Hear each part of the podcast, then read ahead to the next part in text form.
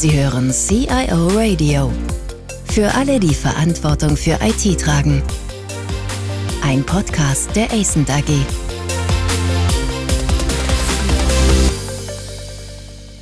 Mein Name ist Olaf Röper und Sie hören das CIO Radio. Wir wollen wie immer Mehrwert für IT-Verantwortliche durch diese Gespräche schaffen. Diesmal naja, zu einem Thema, das den IT-Verantwortlichen gar nicht so recht ist. Es geht nämlich um das Projekt in der Krise. Aber jeder, der als CIO oder IT-Verantwortlicher mal in der Verantwortung war, der kennt das Thema. Es gibt sicher kein Unternehmen, in dem nicht mal ein Projekt in die Krise geraten ist. Das hier heute ist die dritte Folge der Krisenserie. In den ersten beiden Folgen hatten wir mit dem Professor Ebert Kurz und Markus Wöhe zwei ausgewiesene, langjährige Experten in Fragen des Projektmanagements zu Gast. Im ersten Teil haben wir uns darüber unterhalten, welche Früh- und Spätindikatoren es eigentlich gibt an denen sich Verantwortliche orientieren können, ob so ein Projekt langsam in die Krise schlittert. Im zweiten Teil haben wir uns damit beschäftigt, was ist denn nun, wenn das Projekt in der Krise ist? Und die wesentliche Aussage dazu war, wir sollten darauf achten, dass diese Krise nicht zu einer Katastrophe wird. Darüber haben sich da Markus Wöhe und Eberhard Kurz sehr lang mit mir unterhalten. Im dritten Teil dieser Serie, also heute, wollen wir na, die bisher erworbenen Kenntnisse aus Sicht eines praxiserprobten IT-Verantwortlichen mal aus einer völlig anderen Sicht versuchen zu verifizieren, vielleicht zu ergänzen, möglicherweise auch zu relativieren. Mein Gast heute ist Stefan Korsch. Ja, hallo Olaf. Hallo Stefan. Äh, Stefan Korsch ist eine in jeder Beziehung breit angelegte Persönlichkeit. Dies gilt sowohl für seine Erfahrung in unterschiedlichen IT-Projekten, aber auch in unterschiedlichen Branchen und Rollen. Von agil umgesetzten E-Commerce-Projekten bis zu klassischen Großprojekten über eine Verlagsgruppe, über Handel, Werften bis hin zur operativen Verantwortung und Beratung in einem Unternehmen der Medizintechnik.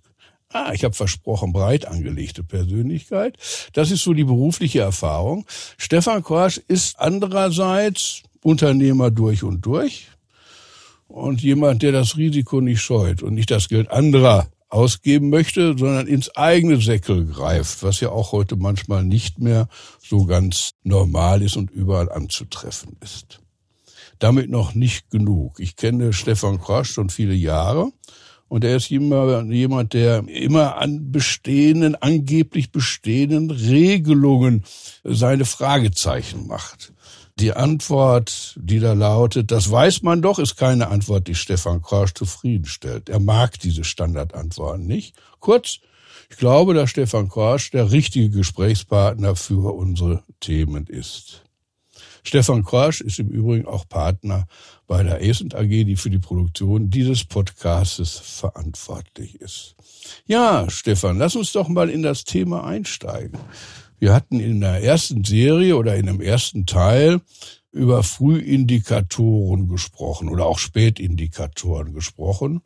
Und da war das Thema so ein bisschen in die Richtung gegangen, na ja, Führungskräfte müssten schon in der Lage sein, diese Frühindikatoren in irgendeiner Weise zu erkennen. Ist das auch deine Sicht der Dinge aus einer langjährigen Erfahrung heraus? Naja, jetzt hast du ja eben schon angedeutet, dass ich immer so ein bisschen anders auf Themen drauf gucke. Früh- und Spätindikatoren sind auf jeden Fall wichtig, dass man sie im Auge behält, aber wenn ich mir jetzt ein Projekt angucke, dann ist ein Projekt immer ein zielgerichtetes, einmaliges Vorhaben, um Veränderungen umzusetzen. Veränderungen hinsichtlich Technologien oder Arbeitsweisen mit direkten Auswirkungen auf die beteiligten Menschen, wie die im Projekt selber sind, aber auch die, die hinterher mit dem Ergebnis umgehen müssen. Daraus ergeben sich natürlich Veränderungen hinsichtlich Zuständigkeiten, hinsichtlich Verantwortung und natürlich auch der Macht, die dazu führen, dass die Menschen diese, ich weiß nicht, jeder kennt die Change-Kurve von Kübler-Ross durchlaufen, also irgendwann im Rahmen dieser Veränderung in das Tal der Tränen rutschen. Vor diesem Hintergrund ist es so, dass wir sagen können, oder es meiner Meinung nach so ist, dass ein Projekt eine ständige Kurskorrektur ist. Es ist wie mit einem großen Segelschiff durch die hohe See zu fahren. Man kennt das Ziel, das man erreichen möchte, aber der Wind weht, das Wetter ändert sich, die Strömung greift zu und der Kurs des Segelschiffes muss die ganze Zeit permanent korrigiert werden. Man ist also quasi in einem kontinuierlichen Prozess der Veränderung und der Steuerung und somit die ganze Zeit in einem Prozess, in dem man Frühindikatoren sucht, um zu erkennen, oh, wir treiben wieder leicht ab, wir müssen den Kurs korrigieren und versucht natürlich größere Dinge zu vermeiden, schlimmere Aktionen, Krisenmanagement dann. Also ist der Sturm, das wäre dann die Krise, quasi die Extremform der Korrektur. Die große Kunst des Projektmanagements ist es jetzt so, dass dieses Schiff durch die See gesteuert werden muss, so dass die Passagiere, das heißt die mitfahrenden, Beteiligten oder Inbeteiligten, die ganze Zeit das Gefühl haben, dass die Kontrolle besteht über das Vorhaben.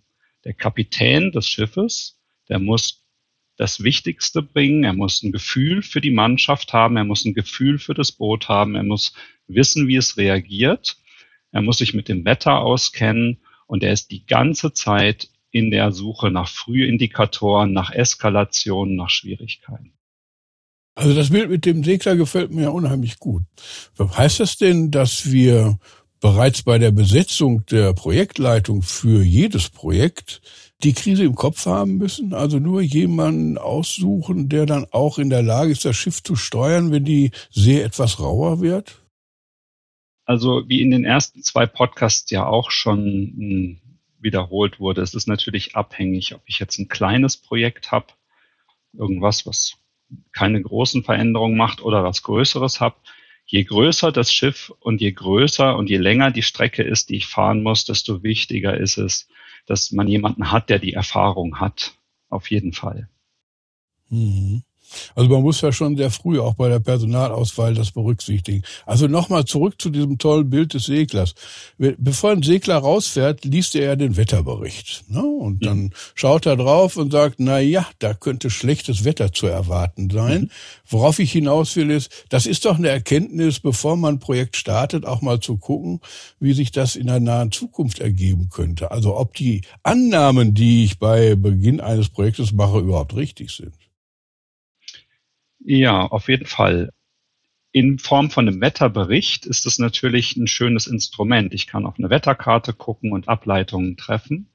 In Bezug auf die Unternehmenssituation, in der ich ein Projekt mache, ist es häufig schwierig, überhaupt so eine Karte aufzumalen. Das bedeutet, selbstverständlich machen die meisten Unternehmen, also fast alle, die ich gesehen habe, so eine Analyse.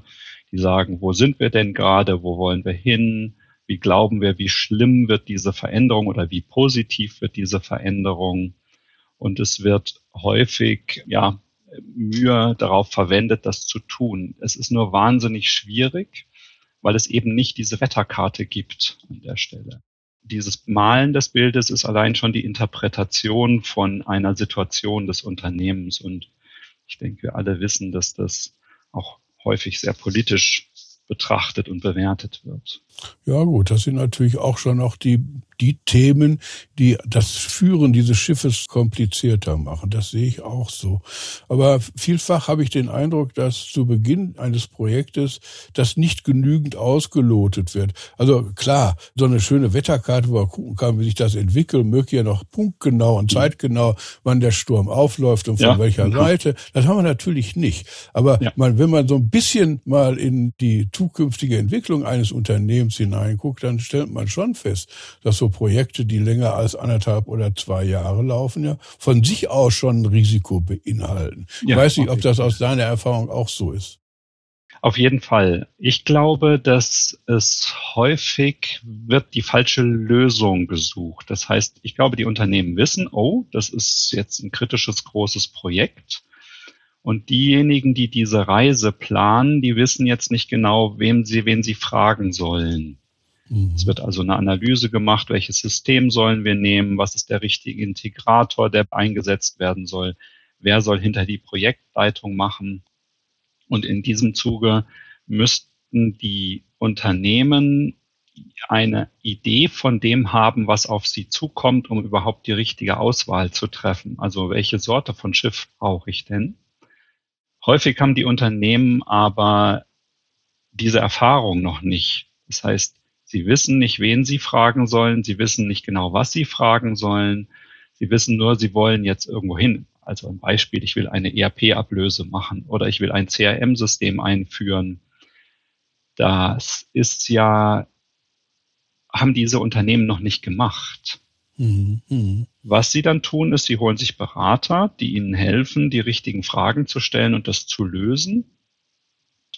Und häufig kommt dann der Sprung zu kurz bei der Projektleitung, weil man denkt, jemand, der Prince 2 gelernt hat und das auf dem Zertifikat stehen hat, kann ein großes Schiff steuern und das stimmt halt nicht zwingend. Ja, aber das ist eine ganz interessante Geschichte, Stefan.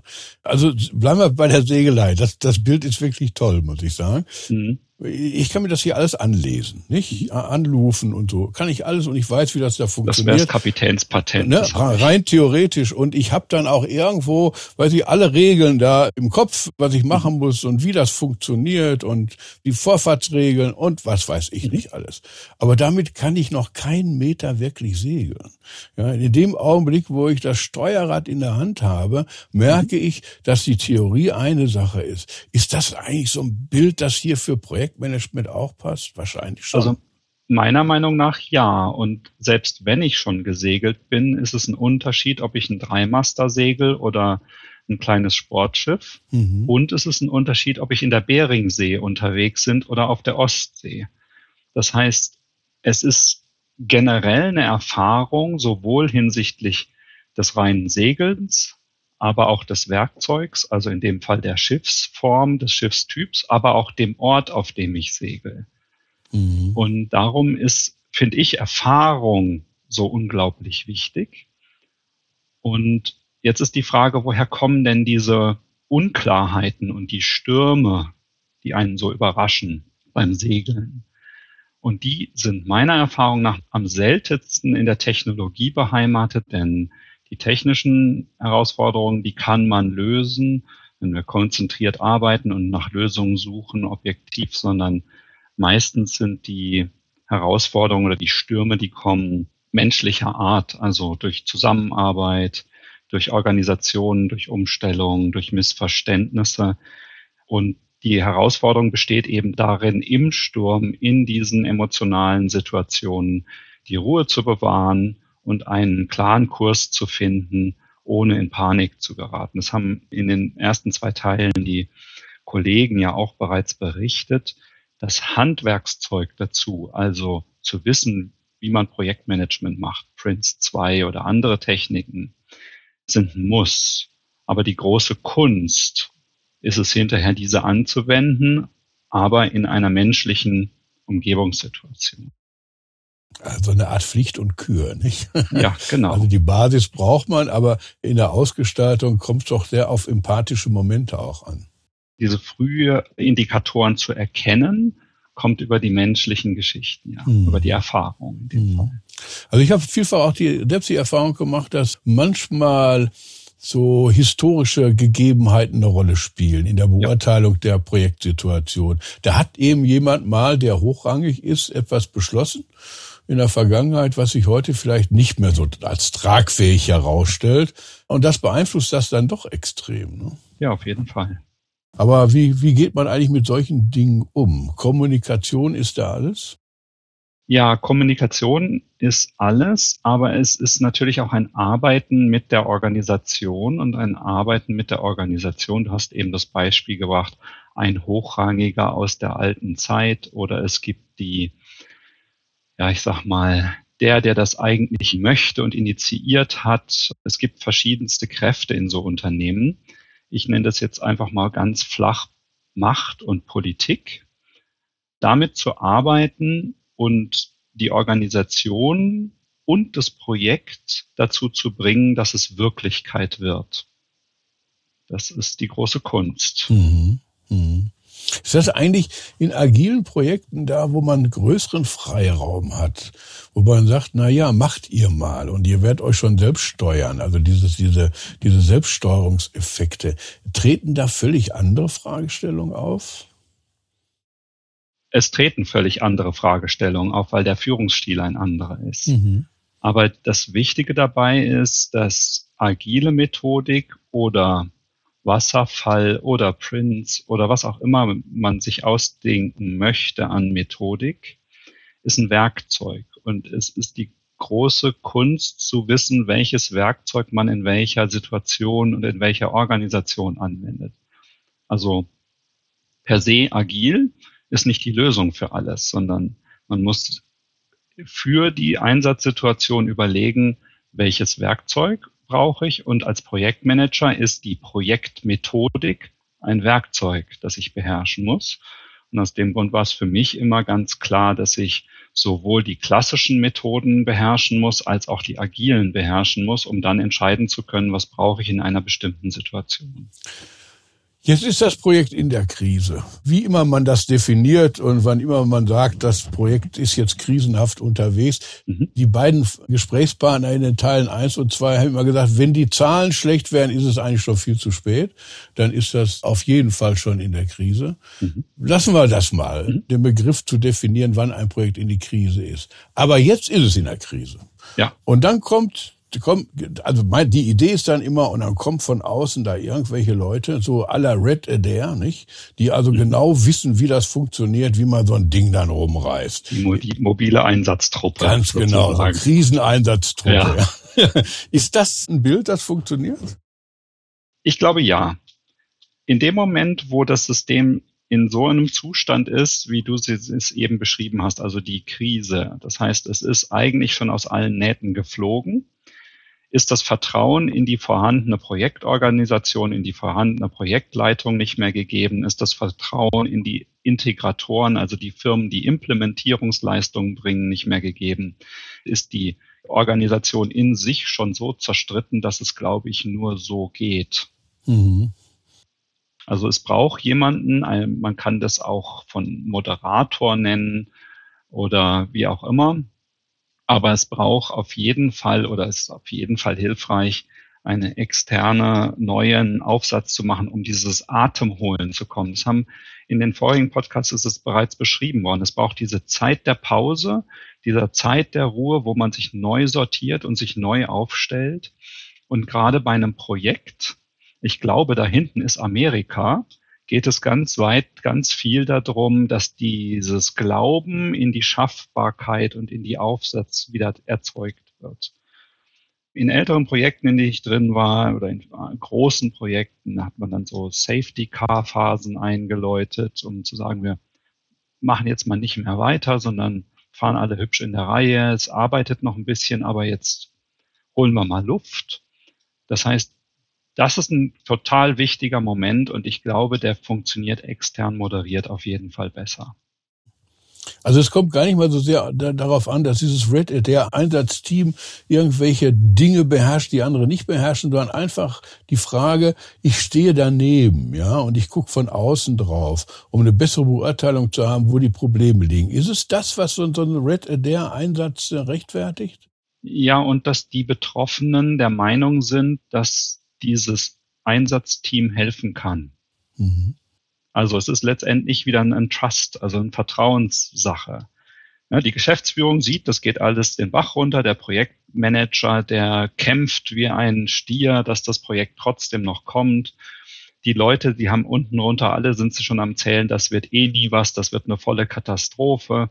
In dem Moment haben wir ja einen ganz hohen emotionalen Unsicherheitszustand der wieder eingefangen werden muss. Also es ist ganz häufig unglaublich schwierig für Leute, die in dem System sind, das zu tun, mhm. weil sie befangen und bereits seit langem Teil von irgendeiner der beteiligten Gruppen sind. Ja, ich glaube, das ist wesentlich. Ja, ja, man ist gefangen, auch in der eigenen Gedankenwelt Auf und die Beurteilung Fall. schränkt sich dann schon so ein bisschen ein, muss man sagen. Ja, also für die Beteiligten einen Schritt zurückzukriegen und das neu aufzusetzen, ist ein sehr viel anstrengender und zeitraubenderer Ansatz, als zu sagen, wir machen mal Pause, wir holen uns Hilfe. Es geht nicht darum, Schuldigkeiten zu klären, sondern zu gucken, wie setzen wir das wieder so auf, dass wir es lösen können. Ist es überhaupt lösbar oder muss man es auch stoppen? Das ist das, was auch bereits gesagt wurde. Auch eine Notbremsung kann eine Lösung sein. Und insofern ist es wichtig, dass diese, dieser Break, der erzeugt wird, ganz bewusst erzeugt wird Mhm. Meiner Meinung nach am besten mit externer Begleitung. Naja, also sagt man, um auf das Segelbild zurückzukommen, man muss das Schiff vielleicht auch möglicherweise doch versenken irgendwann mal, wenn das Projekt gar nicht mehr zu retten ist an der Stelle. Also von daher ist man was, wie heißt das immer so schön, immer eine Handbreit Wasser unterm Kiel ist dann schon wichtig. Dann kann man sich halbwegs immer noch retten. Auch das gilt wahrscheinlich auch für solche digitalen Krisenprojekte. Ja, oder man geht hin und sagt, naja, Spanien reicht uns jetzt auch erstmal von der Reisereichweite. Wir müssen ja nicht nach Indien kommen. Ne? Ja, aber das ist also, typisch. Das ist ganz typische äh, Projektabschluss, wenn es nicht mehr geht. Ja, man ja. definiert das Ende neu. Ja, genau. Aber das ist ja, also warum macht man das? Damit es irgendwie ein klares, definiertes Ende gibt. Also viel, viel besser ein Ende zu finden, auch wenn man nicht den Mond erreicht hat oder Indien gefunden hat, als endlos weiter in diesem Zustand zu hängen. Am Ende des Tages müssen ja Projekte auch wirtschaftlich sein. Die haben ja eine ROI-Kalkulation dahinter, man hat ein Ziel. Und wenn das so Riding a Dead Horse ist da ein ganz spannender Ansatz. Wenn es dahin kommt, dann ist eine Notbremsung meist besser. Gut, Stefan, die Zeit ist um. Vielen herzlichen Dank für dieses informative Gespräch, das uns wirklich neue Insights beschert hat. Und naja, dann wollen wir mal hören, ob unsere Zuhörerinnen und Zuhörer hier einiges mitgenommen haben an der Stelle. Wir freuen uns immer über Feedback. Wir werden die Serie zu Krisen möglicherweise noch weiter fortsetzen, weil es doch sehr viele Aspekte gibt. Ich möchte aber trotzdem auf einen völlig anderen Punkt hinweisen. Der nächste Podcast wird sich damit beschäftigen, was denn du eigentlich nach so zweieinhalb Jahren Corona-Krise und Einschränkungen, welche Auswirkungen auf die Arbeitsplätze tatsächlich geblieben sind. Freuen sich mit mir auf das nächste Gespräch mit Martin Hilbig hier als Podcast ausgestrahlt wird. Nochmal vielen Dank, Stefan. Alles Gute. Ja, danke auch. Vielen Dank fürs Zuhören. Mehr Informationen zu diesem Podcast finden Sie unter cioradio.de.